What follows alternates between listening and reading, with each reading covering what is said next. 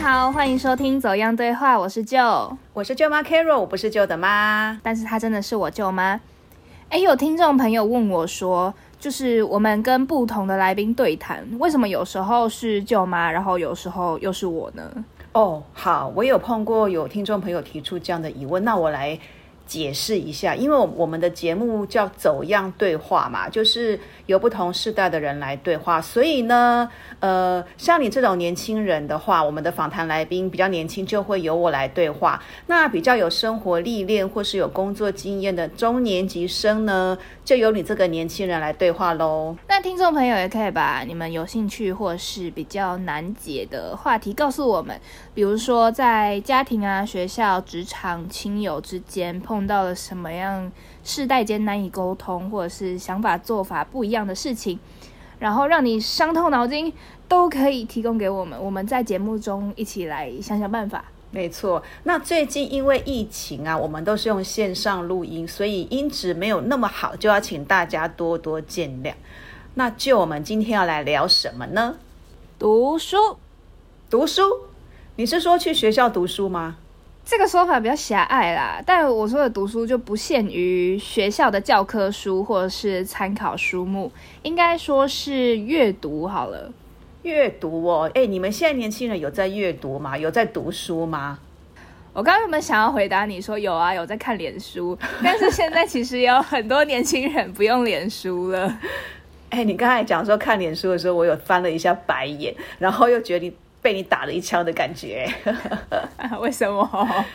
因为我觉得你说看脸书这个答案很白目啊，然后你又说现在很多年轻人呐都不用脸书了，我们这种中年级生好不容易跟上时代的脚步，然后也习惯用脸书了，可是你们这些年轻人又好像离我们而去哎。有时候我也是觉得啦，就是科技日新月异啊，那这个社会好像对老人家也不是那么友善吼。等下，等下，等下，你说什么老人家？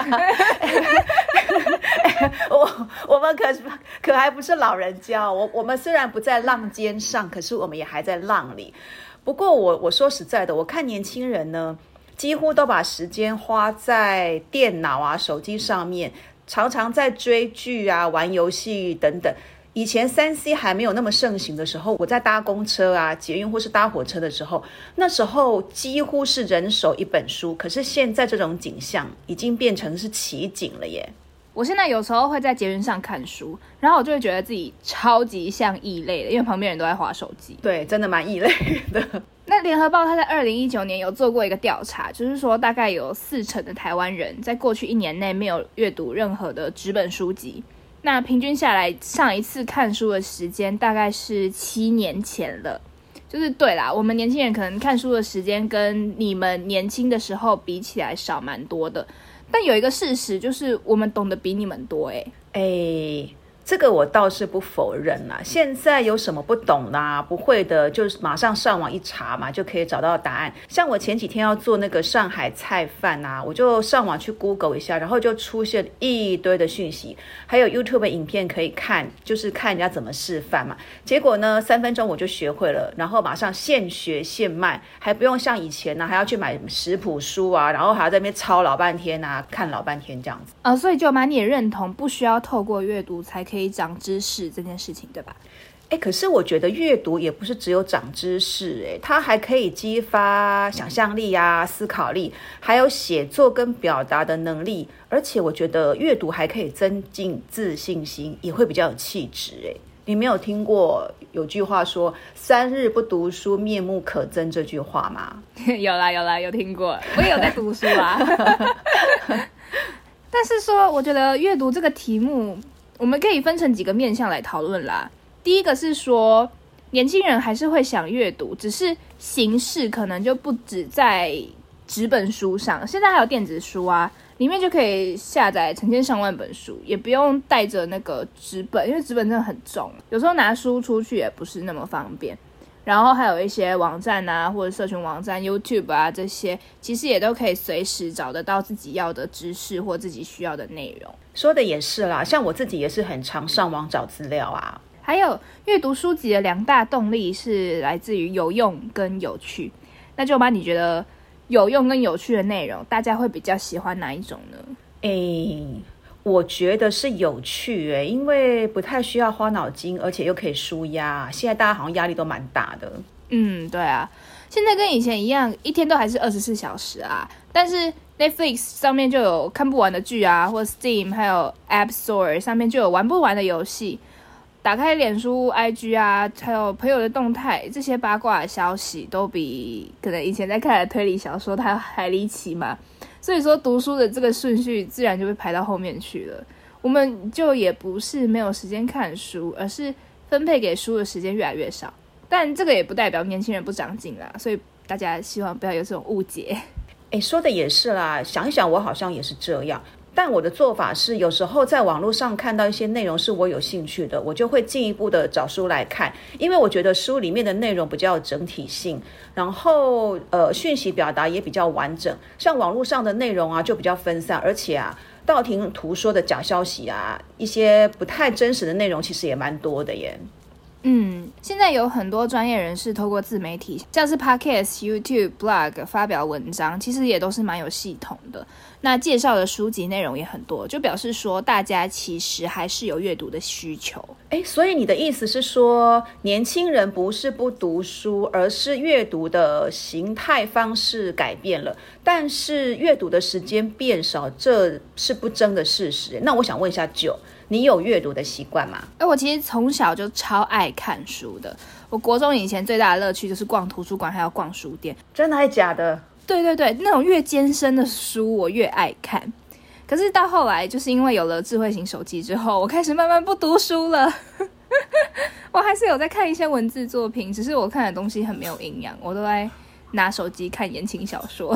你看呐，我觉得三 C 盛行之后，真的占用掉大家很多读书的时间。像我们家小孩啊，他们小时候虽然没有说像你呃爱逛图书馆啦，可是也是会去图书馆借一些书来看。可是我发现啊，自从他们考上高中，我给他们手机之后，他们花在念书、看书的时间真的少了很多很多很多。哎，嗯，对，我觉得有了三 C 产品，就是。这么普及之后，其实真的差蛮多的。就是大家好像开始真的不太看书了，就是也从书本中找不到以前那么多的乐趣。因为毕竟网络时代上面有太多太多好玩的东西，乐趣更多是吧？对啊，所以我是一直到了大三，我才警觉到说自己的读书量太少了，尤其是因为我是新闻系嘛。我超讨厌被别人说小时候不读书，长大才当记者。哎，我听了这超不服气哎！就是我觉得，哎，我小时候读的书肯定比这些酸民多很多，好不好？哎，其实我那时候听到这句话，我也超不服气的。毕竟我也是当记者的。那就是因为这样，所以我才开始慢慢让自己找回以前读书的习惯，就会定一些 KPI，像是说我希望我每个月可以看完一本书之类的。你对自己这么严格，还定 KPI 哦？对啊，因为那时候我有听到一个朋友的说法，他自己的习惯是一个月会看两本书，一本书是他自己有兴趣的，然后一本书是可能没那么有兴趣，但是是有用的书。嗯。我那时候就觉得，哦天哪，这个效果应该还蛮好的，我想要效仿他。可是我觉得我办不到一个月两本书，所以我想说，哎，一个月一本书就好了。这样，那你的 KPI 都有达到吗？其实没有哎。我那时候为了要达到这个 KPI，我还跑去买了那个贵三三的那个电子阅读器。你知道用电子阅读器吗？呃，就是我们现在讲的电子书是吗？呃，对，它就是一台荧幕显示出来的效果很像真实纸张的小平板。那我会买这一台，也是因为它很轻啊，随时想要看书都可以拿出来用，而且荧幕也不像手机一样那么小，没看几个字就要翻页，所以我觉得它其实算是蛮方便的。然后想说，有了这一台电子阅读器之后，我应该会常常看书。结果呢？真的有，真的有，我有，我有比较常看书，只是说我可能达不到一个月一本书这样，只是我有事没事拿出来还是会翻一下。嗯嗯嗯。不过这个电子阅读器它就只是一个载具而已，里面的电子书就是这个书的内容都是要额外购买的，所以我觉得如果没有常阅读的话，会觉得买这个电子阅读器是没那么划算的啦。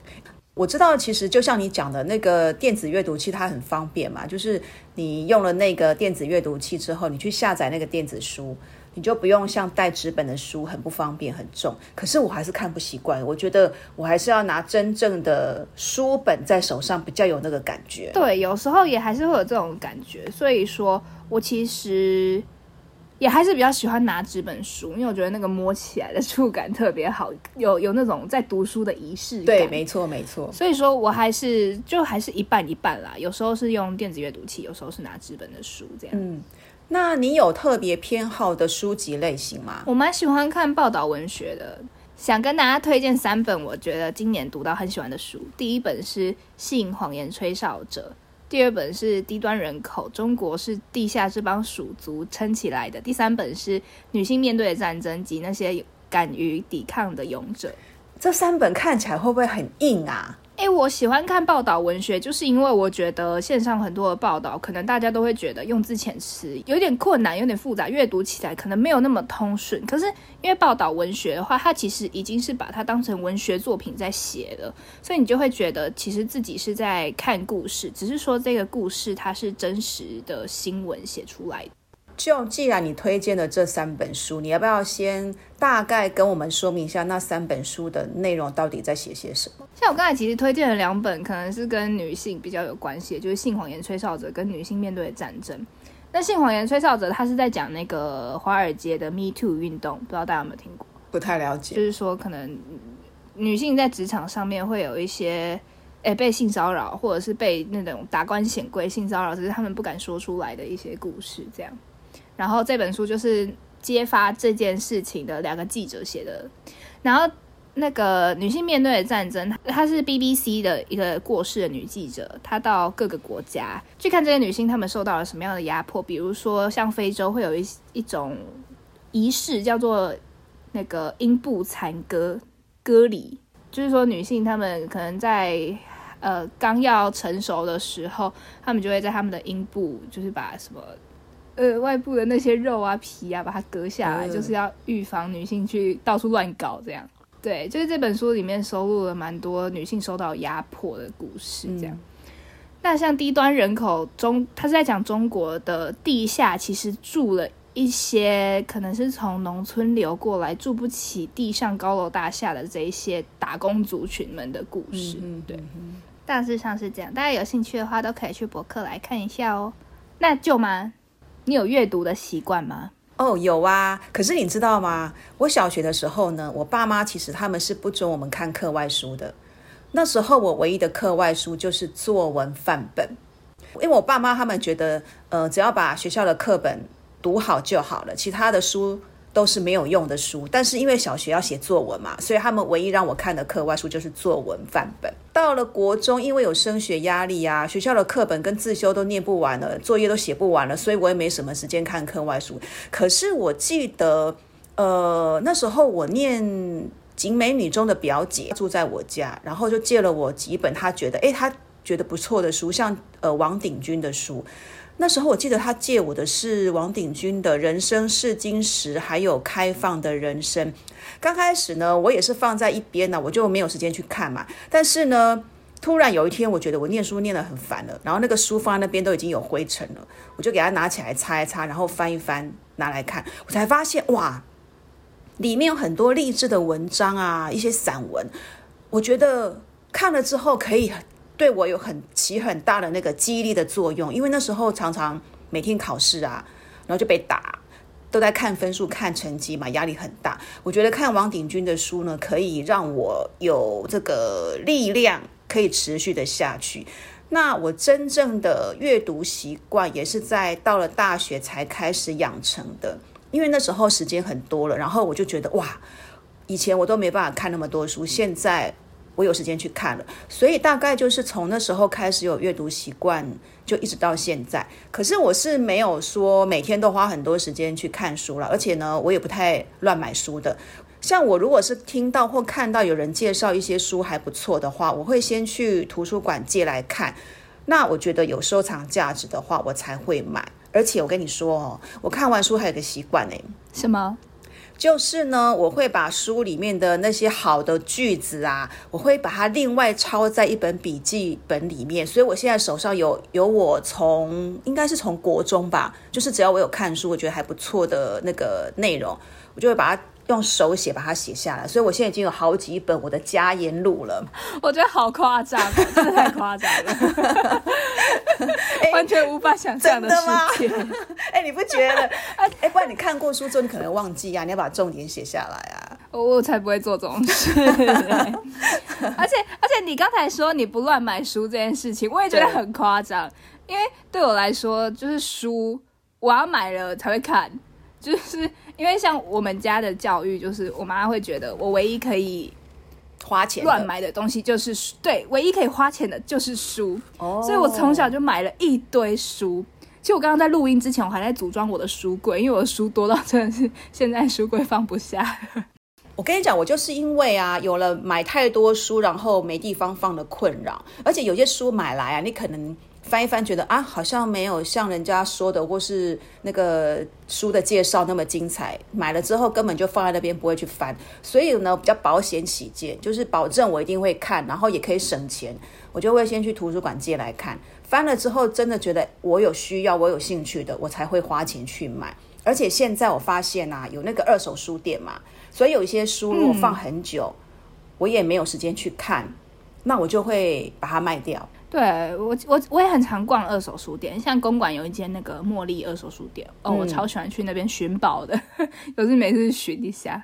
现在网络上也有二手书店啊，我觉得都还蛮方便的。反正就是你你你看过的书，你不不再看了，那你就把这个书发挥到其他的更大的价值，就不要把它摆在书柜里面，躺在那边，反正你也不会翻了，就。做一些分享嘛，交换这样子，让这个书发挥到它极大的功能。哎，那舅妈，你现在大部分都看什么书啊？我呢，现在多半看的都是一些修身养性的书，像那个灵性的书籍啊，或是经典，我就最近比较常看这些书呢。我以前年轻的时候会买，可是呢，那时候我看不下去。现在可能是因为年纪到了，而且我觉得现在读起来还蛮有滋味的。那像一些其他知识型的书，我也偶尔会看啦。嗯，我觉得我可能年纪还没有到，还没有参透那个就是修身养性的这个。哎，就可是我听说你还跟同学组了读书会耶？你们是是在读些什么？怎么进行这个读书会啊？哦，我这学期跟系上的同学开了一个读书会，然后我觉得效果还蛮好的。那一开始会有这个想法，是因为我们就是一群。小书虫，就是我们的书架上面摆满了很多想看，但是可能还没有动力看的书，所以就决定说，那不然我们大家一起来看，然后一起来讨论，就是一个强迫念书的概念。那我们大致上是聚焦在社会科学上面，包括了社会学啊、政治学、人类学、哲学等等的。然后我们的群组名称甚至叫做“政治大学政治读书会”哦，哦，好政治哦，哎，可是你们念的那些领域，感觉上都蛮生硬的哎。那你们是多久念一本书，或者是读书会怎么进行？呃，我们有分章节，然后每个章节交给不同的人去导读，所以说一本书我们大概会花三个礼拜到四个礼拜去结束它，然后每个礼拜可能就讨论个三四个章节这样。嗯，就轮流导读嘛，所以其实那个 loading 没有很重，有时候就是可能我要特别把某一章的内容摸得很熟，因为是我自己导读的嘛。那其他时候可能就是我只要把这些东西看过去，然后记录一下，说我可能哪边有问题，那就是在读书会的时候大家拿出来一起讨论这样。哦，所以你们除了导读完之后，就会有讨论的这个部分就对了。对，我们还会就是请导读的那个人。去整理出他觉得这一章节有哪一些部分特别值得大家一起来想看看的东西，这样。嗯，哎，其实我在大学的时候啊，也有跟同学组读书会，不知道是不是因为我们是念呃社会科学的关系，其实我们那时候读书会念会读的书的领域，其实也跟你们差不多哎。就大家又有兴趣，就这样嘛。对，然后就觉得哇，我会看这些书，好像自己也蛮厉害的。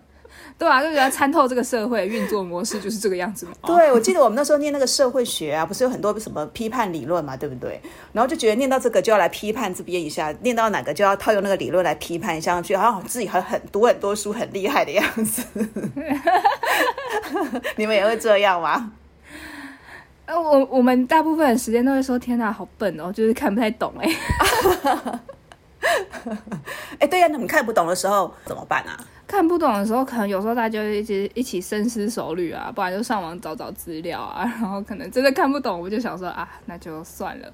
等我们之后有钱了之后，我们再请专业的人士来帮我们，就是好好的讲解一下，就请讲师的概念啦。好，那你觉得你们用读书会的方式来念书，跟自己一个人读书有什么差别啊？哎，我觉得跟大家一起读书会有一种期待的感觉，就会。就会知道说，哎，这些人在跟我看一样的书，可能我我读到这边我会有这样的见解，但是我又会想知道说，哎，那说不定别人会有不一样的见解啊，我就会觉得这个来回讨论之间会有一些摩擦跟碰撞，是蛮有趣的。你知道我们家在小孩子还小的时候，我们有家庭读书会，那时候我记得两个小孩嘛，一个才小学一二年级，另外一个是。大概三四年级的时候，那时候呢，每个礼拜礼拜六或礼拜天的晚上，我们就会有家庭读书会，然后每个人要轮流当带领人，就大家会准备不同的题材，当带领人来带大家一起讨论。而且这个题材呢，呃，使用的那些媒材，你可以是一个广告啊，或者是歌词啊、书籍呀、一幅画，什么都可以，只要。你可以带大家有一些讨论，有一些发想的，都可以有这样的内容。我记得就你后来也有来参加我们的家庭读书会耶，你还有印象吗？对对对，你们有邀请我，我也有印象。只是说 我有点有点不记得那时候自己导读了什么。我我觉得印象最深的是，就是好像不知道是谁，你或舅舅其中一个人，就是讲了那个周杰伦的一首歌的歌词。哦，是我青花瓷对吧？啊，对对对，方文山写的。对对对对对，对我我对这个特别有印象，因为我那时候觉得，哦，原来歌词也可以这样去拆解哦，就是因为以前从来没有这个认知，所以我觉得还蛮有趣的。嗯哼哼，我我觉得那我们那时候家庭读书会大概进行了一年多嘛，因为后来我们搬家了，搬家之后我们这个读书会没有再持续进行，因为他们就有就念国中了嘛，就没有再继续进行下去。可是我个人觉得啦。就是呃，我们都常常说要有那个 family time 嘛。我觉得透过家庭读书会的方式还不错，有一些主题呀，大家可以一起讨论啊，分享各自的经验。你知道，我记得你表弟呀，他那时候才小学二年级吧。有一次读书会，他问了一个大家哇大灾问的问题。他问了什么？他问说：“你们觉得什么是生命？” 我就说哇，小学二年级的这个小同学怎么会问了这么大的一个问题呀？害我们好难思考。所以就拿出来大家一起讨论嘛。每个年龄可能对生命是什么都有不一样的见解，这样。其实那个讨论内容我有点忘记了啦。不过我就觉得还蛮有趣，因为我们也曾经拿过一些广告来讨论啊，然后歌词啊，就像我我刚才讲的，就你讲的那个周杰伦的歌嘛。对啊，然后有一些绘本啊，然后还有哦，还有就是，可能那个礼拜我们发生了什么事情，比如说舅舅他在工作上面发生什么事情，他也可以提出来跟大家分享，然后问问看大家的想法跟意见啊，这样子，对我觉得还蛮不错的，所以也可以提供给听众朋友。我觉得家庭读书会是也是一个增进家人感情交流的一个好方法。哎，可是我在想啊，就是。现代人其实真的没那么常阅读了。像我有时候其实想要逼我妈读书，然后你干嘛逼你妈读书啊？我就觉得为什么不读书？就是尤其我妈是老师，我就觉得那你为什么自己不读书？哎，我跟你，我要我想爆一个你妈的料，哎，可以吗？请请爆。哎，你知道我没有其实我也是听舅舅讲的，还有听阿妈讲的。他说啊，你妈妈在那个念。国中跟高中的时候啊，啊，你刚才不是有问我喜不喜欢看言情小说吗？嗯，我觉得你有可能是遗传到你妈哦，因为，因为你妈在国中跟高中的时候啊，常常偷偷躲在棉被里面看言情小说。所以你知道为什么你妈近视会那么深？我觉得跟那时候躲在棉被偷看书也是有很大的关联性的。哎，那我觉得我真的是遗传到我妈，因为我小时候也很喜欢躲在棉被偷看书，只是说我偷看的东西可能是就是哈利波特或者是波西杰克森这种就是青少年文学。哎，所以你不知道你妈以前小时候这一段故事吗？我好像没印象哎，哎，还是她有跟我讲过？不知道，应该是不知道。哦，对，我今天来爆了他的料，这样子，好好笑。但反正就是以我妈的例子来说嘛，就是她现在也都不读书了，她整天就是在追剧。所以我在想说，是不是现代人不那么常阅读，是跟影音平台崛起有关系？尤其是现在有各式各样的影音串流平台嘛，然后短影音也慢慢的变成了一个大时代的趋势。就是你看 TikTok、抖音为什么会风靡全球？然后甚至连 YouTube 啊，然后 Instagram 也都顺应潮流推出短影音的功能，就是觉得大家好像讲求吸收资讯要快很准，像是我们一般在看一本书要花上好几天，可是现在看一支影片的话，只要几分钟，甚至是几秒钟就看完了。对，其实我有观察到，哎，就是就算我们现在要从网络上啊去吸收一些资讯，很多人也比较偏向用影音或是图像的这种方式，就不太喜欢有文字。而且啊，这些影片或图像当中，如果有一些文字的话，现在也会被设计成像标题一样，就是字很大嘛，然后大概都是一个简单几个字讲重点。目的就是要吸引大家的眼球，所以我觉得现在的文字已经变成是图文的一部分了。那我想问一下你这个年轻人啊，你觉得文字会被影音或图像取代吗？就是身为文字工作者，我们两个都是，我 们两个问题是吧？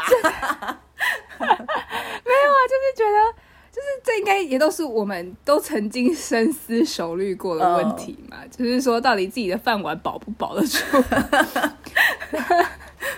对，我觉得至少短时间内是不会啦。就是我举两个简单的例子来说明好了，就是像是大家到了现在还是非常习惯性的会用文字讯息来沟通，像是 Line 啊、email 等等这些的。那另外还有一个点就是，这是我上课听老师讲的，然后那时候觉得哦超有道理的。他就说。现在大家在搜寻引擎要查找资料的时候，还是会用文字去搜寻的，像是要找一段影片啊，或者是找一张图片，也都是要输入关键字的。所以说，文字它的功能还是非常强大的。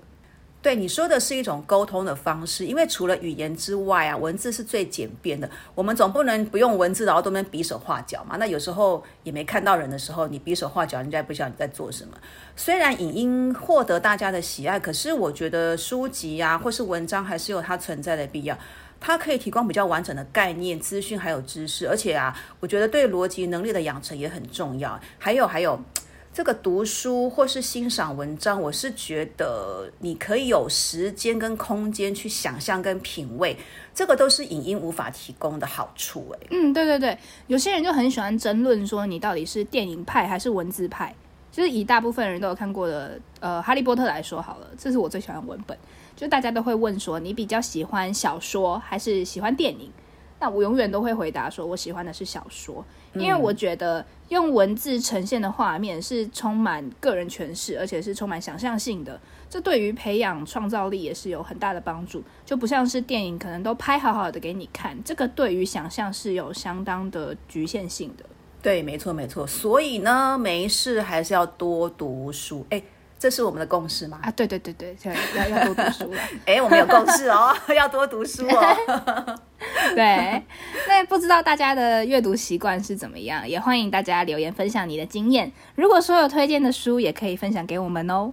有对话就有了解，希望今天走样对话的内容你会喜欢。也欢迎你在各个收听平台按下订阅或追踪，每周定期收听我们的节目哦。走样对话，我们下次见喽，拜拜，拜拜。